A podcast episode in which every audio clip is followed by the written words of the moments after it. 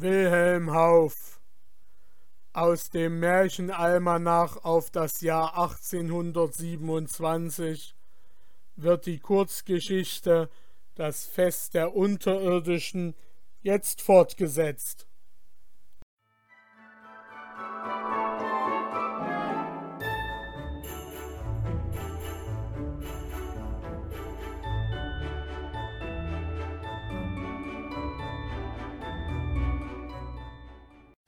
Arm warf das Netz nicht aus, ohne einen reichlichen Zug zu tun. Er schickte keinen Pfeil vom Bogen, der nicht sicher traf.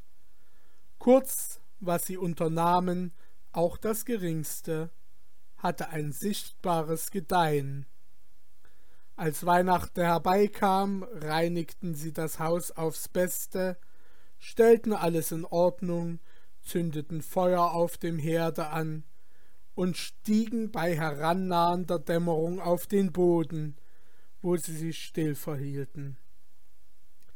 Als es dunkel geworden war, glaubten sie ein tönendes Zischen und Wiehern in der Luft zu hören, wie es Schwäne in der Winterzeit von sich zu geben pflegten. Über dem Herd in dem Dach war eine Lücke, die geöffnet und geschlossen werden konnte, teils um den Tag von oben einzulassen, teils um einen Zug für den Rauch zu erhalten. Orm hob den mit einer Haut überzogenen Deckel in die Höhe und streckte den Kopf hinaus. Welch ein wunderbarer Anblick bot sich seinen Augen dar. Die kleinen Inseln umher leuchteten sämtlich. Es waren unzählige blaue Lichtchen, die sich unruhig bewegten, auf und ab sprangen, dann nach dem Gestade hüpften, sich sammelten und der großen Insel, wo Orm und Aslaug wohnten, immer näher kamen. Endlich langten sie an und ordneten sich in einem Kreis um einen großen Stein, der nicht weit vom Ufer stand und den Orm sehr wohl kannte. Wie erstaunte er aber, als er sah, dass der Stein jetzt völlig die Gestalt eines Menschen, wenngleich eines ungeheuern und riesenhaften, angenommen hatte.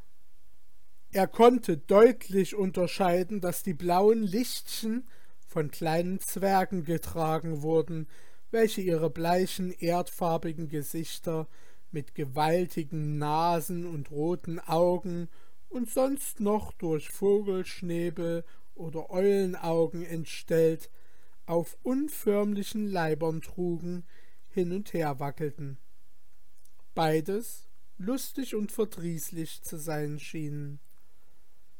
Plötzlich öffnete sich der Kreis, die Kleinen wichen nach beiden Seiten zurück, und Guru nur größer und von Gestalt ebenso ungeheuer als jener Stein, kam mit mächtigen Riesenschritten heran.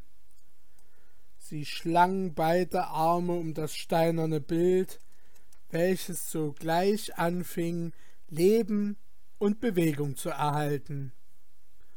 So wie die erste Regung sich zeigte, begannen die Kleinen unter wunderlichen Sprüngen und Gebärden einen Gesang oder, um es recht zu sagen, ein Heulen, das auf der ganzen Insel widerhallte und von dem sie zu erbeben schien. Orm zog bestürzt den Kopf zurück, und er und Aslaug verhielten sich in der Dunkelheit so still, dass sie kaum zu atmen wagten. Der Zug bewegte sich nach dem Hause. Das konnte man deutlich an dem herannahenden Geschrei merken. Jetzt waren sie eingezogen, die Zwerge sprangen leicht und behend auf den Bänken herum, und schwer und mächtig klangen dazwischen die Tritte der Riesen. Man hörte den Tisch decken Schüsseln klappern und das Geschrei der Lust, womit die Mahlzeit gefeiert wurde. Als sie beendigt war und es auf Mitternacht zuging, begann ein Tanz zu jenem entzückenden, geistverwirrenden Elfenlied, das Menschen dann und wann in den Felsenschlünden gehört und den Unterirdischen abgelauscht haben. Indem Aslaug diesen Gesang vernahm, empfand sie eine unwiderstehliche Begierde, den Tanz mit anzusehen, und Orm war nicht imstande, sie zurückzuhalten. Lass mich schauen, sagte sie, sonst erspringt mir das Herz. Sie nahm ihr Kind und setzte sich an das äußerste Ende des Bodens, wo sie alles übersehen konnte, ohne dass jemand sie bemerkte. Lange und mit unverwandten Augen sah sie dem Tanze zu, den wundersamen und kühnen Sprüngen der kleinen Geschöpfe, die in der Luft zu schweben, die Erde gar nicht zu berühren schienen, während die entzückende Melodie der Elfen ihre Seele erfüllte.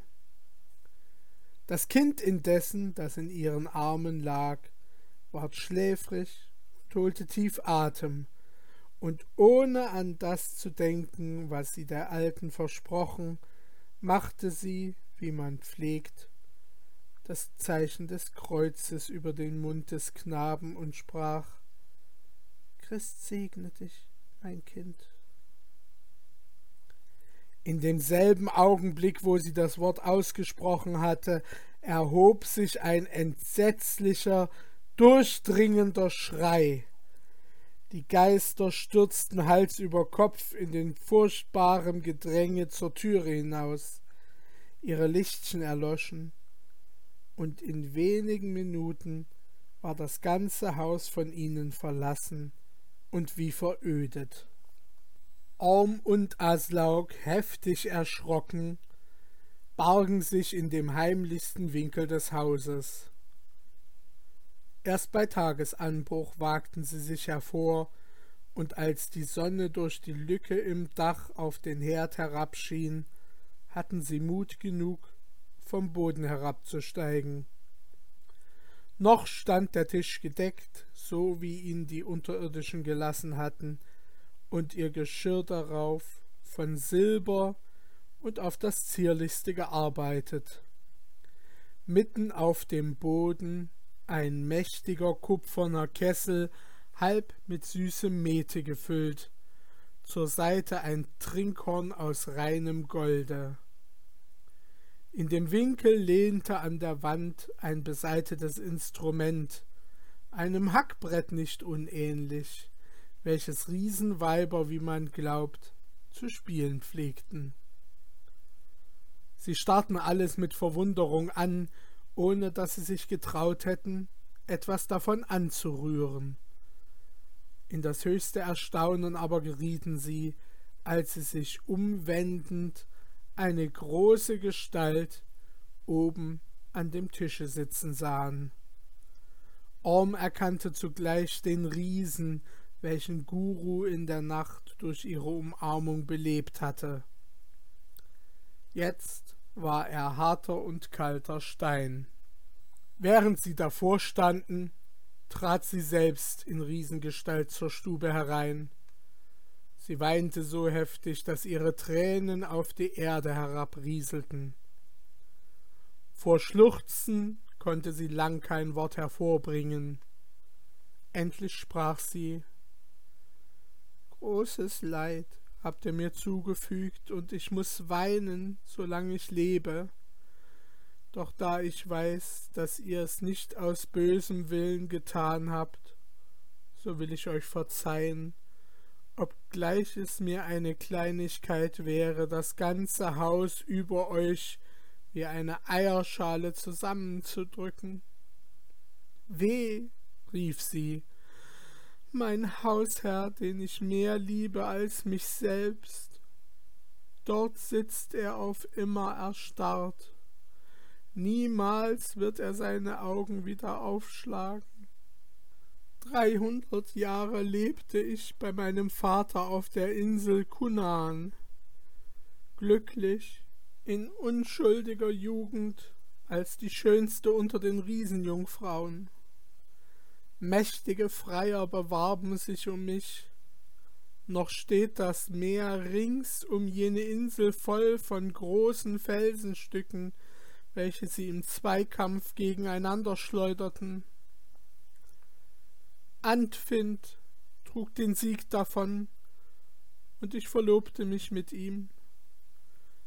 Doch als ich noch Braut war, da kam der abscheuliche Odin ins Land, überwältigte meinen Vater und vertrieb uns alle von der Insel. Vater und Schwestern flüchteten in das Gebirge, und seitdem hat sie mein Auge nicht wieder erblickt. Ich und Anfind, wir retteten uns hierher auf diese Insel, wo wir lange Zeit in Ruhe und Frieden lebten und nie gestört zu werden glaubten aber das Schicksal, dem niemand entgeht, hatte es anders beschlossen. Oluf kam von Britannien. Sie nannten ihn den Heiligen, und Anfind besorgte gleich, seine Fahrt werde den Riesen unheilbringend sein. Als er hörte, wie Olufs Schiff durch die Wellen heransauste, ging er hinab an den Strand und blies aus allen Kräften das Meer ihm entgegen, und es stürmte heftig, dass die Wellen wie Berge sich erhoben. Aber Olof war noch mächtiger. Sein Schiff flog unaufhaltsam durch die Wogen, nicht anders als ein Pfeil, der, vom Bogen abgeschossen, dahinfährt. Es steuerte gerade auf unsere Insel. Als es so nah war, dass Anfind es mit Händen zu erreichen glaubte, griff er mit der rechten in den Vorderteil und wollte es hinab in den Grund ziehen, wie er oft mit anderen Schiffen getan hatte.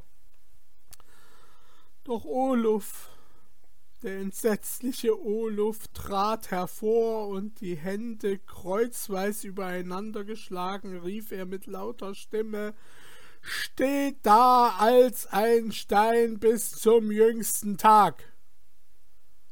Und in demselben Augenblick war der arme Anfind in harten Kiesel verwandelt. Ungehindert segelte das Schiff weiter und gerade auf den Berg los, den es durchschnitt und von dem es die kleine Insel abtrennte, die draußen liegt. Seitdem war mein Glück vernichtet, einsam und traurig habe ich meine Jahre verlebt. Nur in der Julnacht können versteinerte Riesen auf sieben Stunden das Leben zurückerhalten, wenn jemand aus ihrem Geschlecht sie umarmt und zugleich hundert Jahre von dem eigenen Leben aufzuopfern bereit ist. Doch das tut selten ein Riese. Ich liebte meinen Hausherrn zu sehr, als dass ich nicht gerne jedes Mal, wo ich es konnte, um den höchsten Preis ihn ins Leben zurückgerufen hätte. Und ich wollte niemals nachzählen, wie oft ich es getan, damit ich nicht wüsste, wann die Zeit käme, wo ich selbst zu Stein werden und in dem Augenblick, wo ich die Arme um ihn schlänge, mit ihm zusammenwachsen würde. Doch auch dieser Trost ist mir genommen. Ich kann ihn mit keiner Umarmung mehr aufwecken, nachdem er den Namen gehört hat, den ich nicht nennen darf. Und er wird das Licht nicht wieder schauen bis an den jüngsten Tag. Ich gehe nun fort. Ihr werdet mich niemals wiedersehen. Was in dem Hause hier ist, alles schenke ich euch. Nur mein Seitenbrett will ich behalten, weil es Anfind mir gegeben hat. aber dass niemand es wage, auf den kleinen Inseln, die ringsumher liegen, seinen Wohnsitz aufzuschlagen. Dort wohnen die kleinen Unterirdischen, die ihr bei dem Feste gesehen habt, und die will ich beschützen, solange ich lebe. Mit diesen Worten verschwand Guru. Im nächsten Frühjahr fuhr Orm mit dem goldenen Horn und dem Silberwerk nach Trondheim, wo ihn niemand kannte. Der Wert des edlen Metalls war so groß, dass er sich alles einkaufen konnte, was ein wohlhabender Mann bedarf. Und damit beladen kehrte sein Schiff nach der Insel zurück, wo er lange Jahre in ungestörtem Glück zubrachte. Aslaugs Vater versöhnte sich bald mit dem reichen Schwiegersohn. Das steinerne Bild blieb in dem Hause sitzen. Keine menschliche Kraft war imstande, es zu bewegen. Und der Stein selbst so hart, dass Hammer und Axt absprangen, ohne es im geringsten zu verletzen. Der Riese saß da so lange, bis ein heiliger Mann auf die Insel kam, der durch ein einziges Wort ihn wieder an den Platz zurücksetzte, wo er früher gestanden hatte und wo er noch jetzt steht. Der kupferne Kessel, den die Unterirdischen zurückließen, wird als ein Andenken auf der Insel bewahrt, welche den Namen Hausinsel bis auf den heutigen Tag führt.